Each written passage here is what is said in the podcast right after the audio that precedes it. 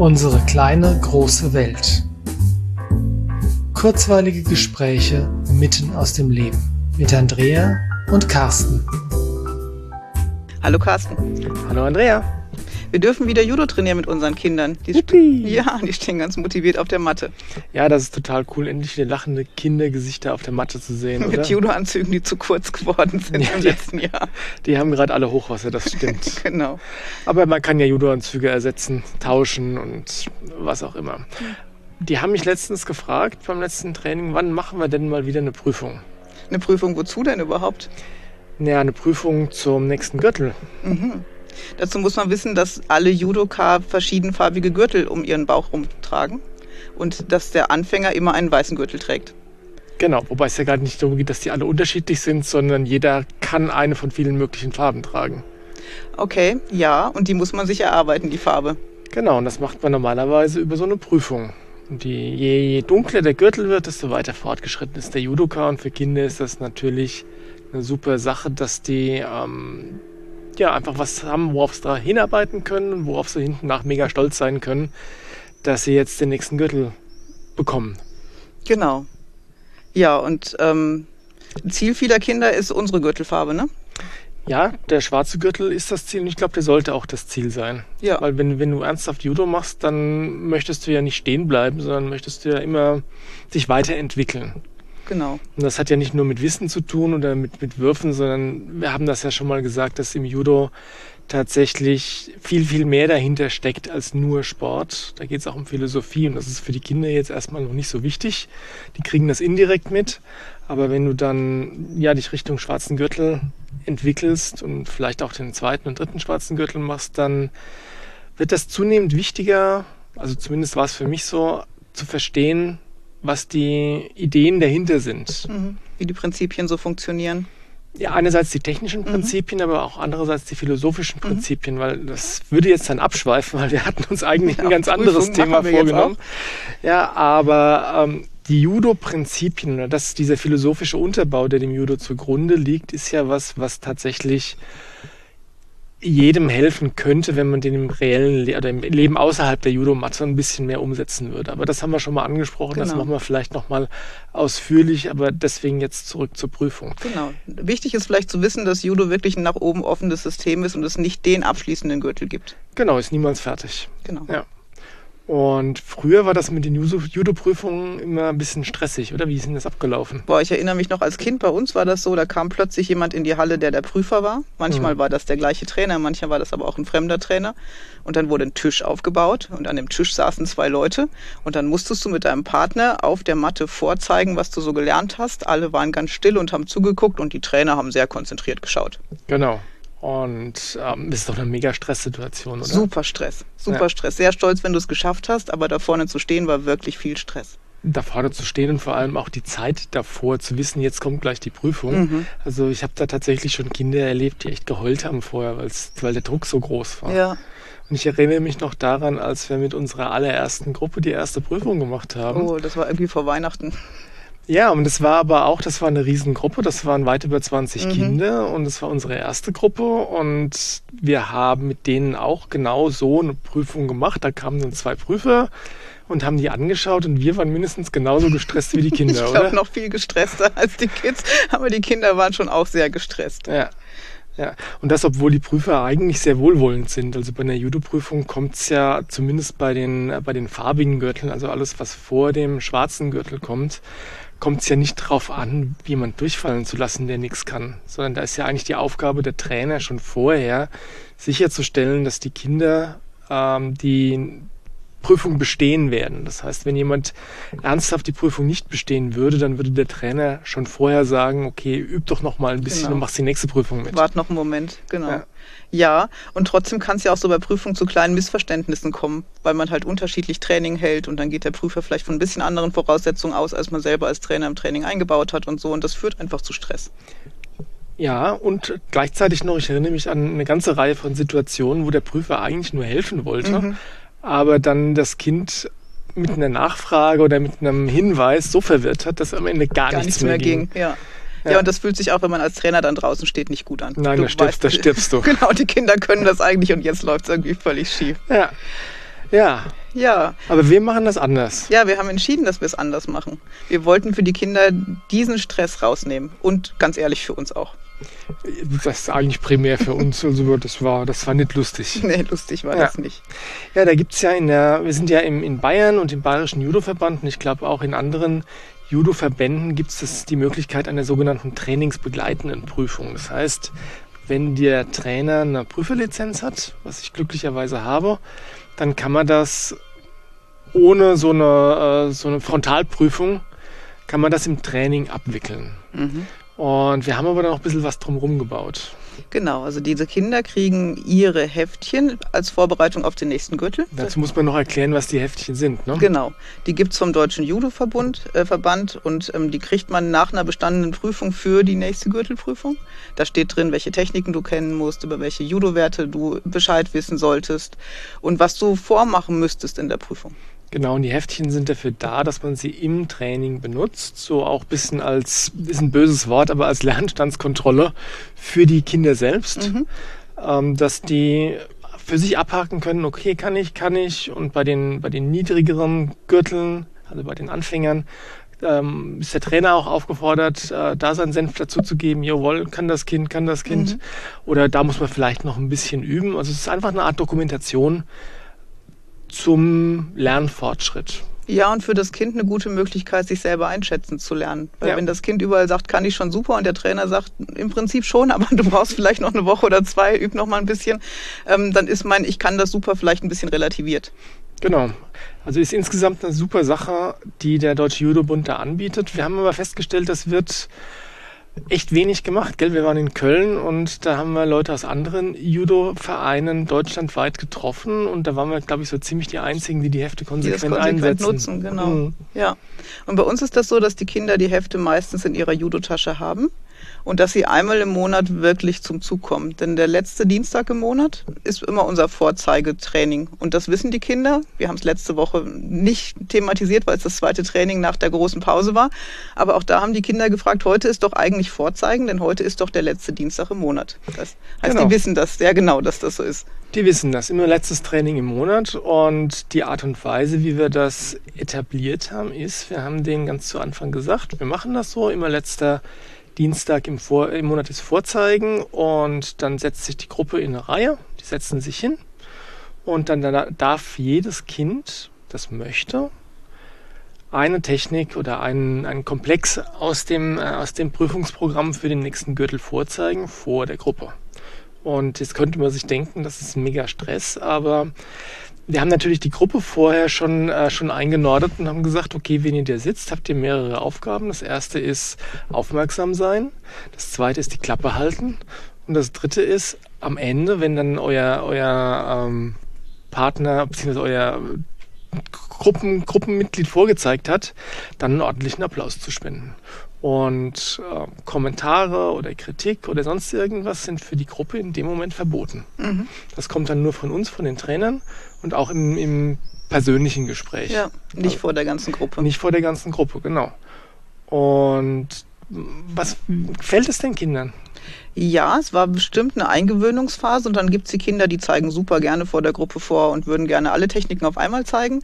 Und dann gibt's die, die musst du so ein bisschen ranführen. Die müssen erstmal merken, dass das sicher ist, vor der Gruppe irgendwas zu tun und dass sie nicht ausgelacht werden oder blöde Kommentare kriegen. Aber inzwischen ist das bei uns so etabliert, dass ich glaube, jedes Kind regelmäßig vorzeigt. Ja, und nicht nur regelmäßig vorzeigt, sondern die sind wirklich ganz wild drauf vorzuzeigen. Ja. Die möchten am liebsten alle alles gleichzeitig vorzeigen. Vorzeigen. Besonders auch die Techniken, die sie vielleicht noch gar nicht Gar nicht gelernt können, haben. Man kann ja schon mal zeigen. Ja, genau. Also im Endeffekt ist es doch so, dass wir aus der, aus der Stresssituation Prüfung einen Spaßfaktor gemacht haben. Ja, und das ist das, was ich schon immer wieder mal sage. Kinder möchten zeigen, was sie können, von Anfang an. Kleine Kinder lernen irgendwo hochklettern und sie rufen, Mama, guck mal, ich kann das. Mhm. Sie malen ein Bild und sie zeigen dir das Bild, guck mal, ich habe ein Bild gemalt. Mhm. Und so ist es in allem, was sie gelernt haben. Sie möchten das zeigen. Ja. Wir trainieren das nur ab und besetzen das mit Stress durch sowas wie Schule. Mhm. Und das kann man im Judo ganz gut anders machen. Das macht nämlich Spaß zu zeigen, was ich Ja. gelernt habe. Genau. Stre äh, der Stress kommt auch da durch die Idee, dass man ja scheitern könnte. Genau. Ja? Und dadurch, dass die Kinder ähm, nach dem Modell, wie wir das machen, jede von den Techniken schon mindestens einmal gezeigt haben vor der Gruppe und Feedback bekommen haben von den Trainern, mhm. wissen sie, ich kann das. Das heißt, dann damit ist das, das Konzept von Scheitern findet gar nicht mehr statt. Das genau. existiert gar nicht mehr. Ja. Und wir haben ja auch in jedem Vorzeigetraining vor dem Vorzeigen eine ganze Phase des Übens, und zwar des eigenverantwortlichen Übens. Genau. Da machen wir das so, dass wir uns durchaus mal eine halbe Stunde Zeit nehmen und sagen, okay, jetzt kommen wir gleich zum Vorzeigen. Überlegt euch doch mal, was wollt ihr vorzeigen? Übt das nochmal. Dann tun die sich zu Gruppen zusammen auf die gleichen Gürtelfarben mhm. ähm, untereinander, helfen sich gegenseitig, äh, sprechen miteinander, üben miteinander und wir als Trainer gehen rum und geben Tipps, beantworten Fragen, helfen da, wo es not noch notwendig ist. Und das hat eigentlich eine recht schöne Eigendynamik entwickelt, so dass die, ja, dass das Lernfortschritt, auch dokumentierte Lernfortschritt im Sinne von anderen Gürtelfarben, von selbst entsteht. Ja, und vor allen Dingen, dass die Kinder mehr und mehr die Verantwortung für ihren Lernfortschritt übernehmen. Ja. Wir sagen nicht, du musst heute das vorzeigen, üb das, sondern die Kinder überlegen, was möchte ich heute vorzeigen, was kann ich so gut und was brauche ich noch, damit ich es gleich vorzeigen kann. Genau und auch den Überblick behalten, was brauche ich insgesamt, mhm. um mein Ziel, nämlich den nächsten Gürtel zu, zu erreichen. Schaffen. Ja. ja. ja, und wenn die Kinder dann mal alle Techniken vorgezeigt haben, und das haben wir dokumentiert, dann gibt es die Möglichkeit, am Block mal alles auf einmal zu zeigen. Genau. Und das ist dann unsere Gürtelprüfung. Genau, und das müssten wir eigentlich gar nicht tun, weil wir haben ja in diesem, im, im Rahmen dieser trainingsbegleitenden Prüfung haben wir ja eigentlich schon alles gesehen. Mhm. Und trotzdem ist es so, dass es im Leben immer wieder Prüfungssituationen geben wird. Und deswegen ist es da sinnvoll, das, was Sie im Kleinen, in kleinen Häppchen die ganze Zeit schon immer wieder gemacht haben, dann einmal noch offiziell vorzuzeigen. Und danach kriegen Sie die Hand geschüttelt und sagen, gesagt, herzlichen Glückwunsch zum neuen Gürtel. Und das ist ja auch das alles in, der, in einem Zeitrahmen an, äh, vorzeigen zu dürfen und die anderen gucken, ist ja auch eine Würdigung der Leistung für mich. Also du kriegst ja. jetzt diese Zeit, um zu zeigen, was du geschafft hast und wir erkennen deine Leistung an und wir gratulieren dir auch dafür und wir feiern das auch mit dir. Also es hat was ganz, ganz Positives. Absolut, ja. Und wie gesagt, sie haben null Stress drauf, weil sie, weil sie es halt schon 35 Mal vorher mhm. gemacht haben. Ja, das ist eine Alltagssituation für die Kinder inzwischen. Genau, weil es einmal im Monat sowieso vorkommt. Ja. Ja. Und wir haben ja für die, ähm, für die fortgeschritteneren, fortgeschritteneren, schwieriges Wort, haben wir ja auch mal so Lehrgänge gemacht, ne? Ja, das Dilemma bei uns ist ein bisschen, dass wir eine große Altersspanne haben, ne? zwischen zweiter und siebter Klasse. Mhm. Und dass die Großen im normalen Training ihren Raum zum Üben kriegen, aber neue Techniken mit uns zusammen erarbeiten, ist dann einfach nicht so leicht. Deswegen haben wir die in extra Lehrgängen ausgelagert manchmal. Da haben wir sie einmal ganz schön veräppelt, gell? Ja, da haben wir sie super veräppelt. Ziel des Lehrgangs war auch hier die nächste Gürtelprüfung und die war für, den Ende des, für das Ende des Lehrgangs angesetzt. Und sie hatten es erstaunlicherweise früher gepackt, gell? Naja, wir hatten, wir hatten gesagt, der Lehrgang ist ein Vorbereitungslehrgang Stimmt, für so die sogar. Prüfung. Und dann haben wir mit denen, ich glaube, das haben wir sogar auf zwei Tage mhm. gestreckt, da haben wir zwei, zwei, zwei Tage mit jeweils zwei Einheiten, anderthalb Stunden gemacht. Und da haben wir alles wiederholt und dann haben wir gesagt, so, jetzt machen wir eine Generalprobe. Und äh, nee, was ich, worauf ich eigentlich hinaus wollte, ist, was mich beeindruckt hat, wir haben Samstagnachmittag haben wir gemacht und Sonntag früh waren die dann in der Halle. Mhm. Das war bevor das Training eigentlich losging. Und dann waren die schon mit ihren Heften am Wuseln und äh, komm, zeig du mir das, das nochmal und ich zeig dir das nochmal. Und dann haben sie uns noch was gefragt. Und die waren wirklich, wirklich super motiviert, ja. die Judo-Techniken zu machen. Ja. ja. Und zu üben und gut zu können und naja, Quintessenz war, wir haben die dann am Schluss zu einer Generalprobe einberufen. Dann haben sie vor der Gruppe, war eine kleine Gruppe, weil es mhm. eben nur die Fortgeschrittenen waren, aber dann haben sie vor der Gruppe nochmal alles vorgezeigt. Und dann äh, am Ende haben wir dann gesagt, brauchen wir jetzt eigentlich noch eine Prüfung? Ach nee, lass Nö. mal, Re reicht schon. ja. Ein paar haben gesagt, Mensch, das hätten wir längst wissen müssen, wir kennen euch ja inzwischen, aber ja. ja. Und das war, ich fand, das ist eine andere Variante. Mhm eben in dem, in, dem, Lehrgang verpackt, aber das ist auch eine super tolle Möglichkeit, um mit Spaß die Anforderungen der Prüfungsordnung zu erfüllen. Weil natürlich wollen wir, dass die ähm, Judo können, Judo lernen und sich weiterentwickeln. Das ist jetzt gerade ja auch, was das Thema Prüfungsordnung angeht, so ein großer Umbruch mhm. gerade wieder, wo es weggeht von, ich lerne eine Technik, ich zeige die Technik vor, danach vergesse ich die Technik wieder, mhm. hin zu ein bisschen anderen Sachen, aber auch das können wir mal in einem separaten Podcast besprechen. Aber Ziel ist natürlich nicht, jedem seinen Gürtel zu schenken, sondern Ziel ist tatsächlich den, die, die gesetzten Anforderungen bestmöglich zu erfüllen. Ja. Und das kriegen wir da, glaube ich, ganz gut hin. Sehr stressfrei, mit ganz viel Spaß. Ja. Und mit, dem, mit der Gruppe haben wir sogar noch mal einen zweiten Lehrgang gemacht, wo wir es eigentlich wieder genauso gemacht haben. Sind wieder drauf reingefallen. Sie sind wieder drauf reingefallen. Wobei, da haben wir, äh, haben wir gar nicht, haben wir da nochmal komplett vorzeigen lassen? Ich bin mir nicht mehr sicher. Was auch immer. Auf jeden Fall, die waren wieder super engagiert, haben ihre Techniken wieder super gemacht und äh, haben dann am Ende sich den Gürtel verdient gehabt. Ja. Und was mir da wirklich große Freude macht, ist zu sehen, wie engagiert die Kinder bei der Sache sind. Und wir sprechen jetzt hier nicht von fortgeschrittenen Jugendlichen, nee. sondern das sind Schüler, die am Ende der Grundschulzeit stehen oder am Anfang der weiterführenden Schule. Ja, oder auch am Anfang der Grundschulzeit. Ja. Also jetzt nicht vielleicht erste, zweite Klasse, ähm, das wäre der Anfang der Grundschulzeit. Aber selbst die ähm, kriegen dieser Kultur mit, die bei uns in der Gruppe herrscht. Das heißt, wenn dann freies Üben ist, dann wird frei geübt.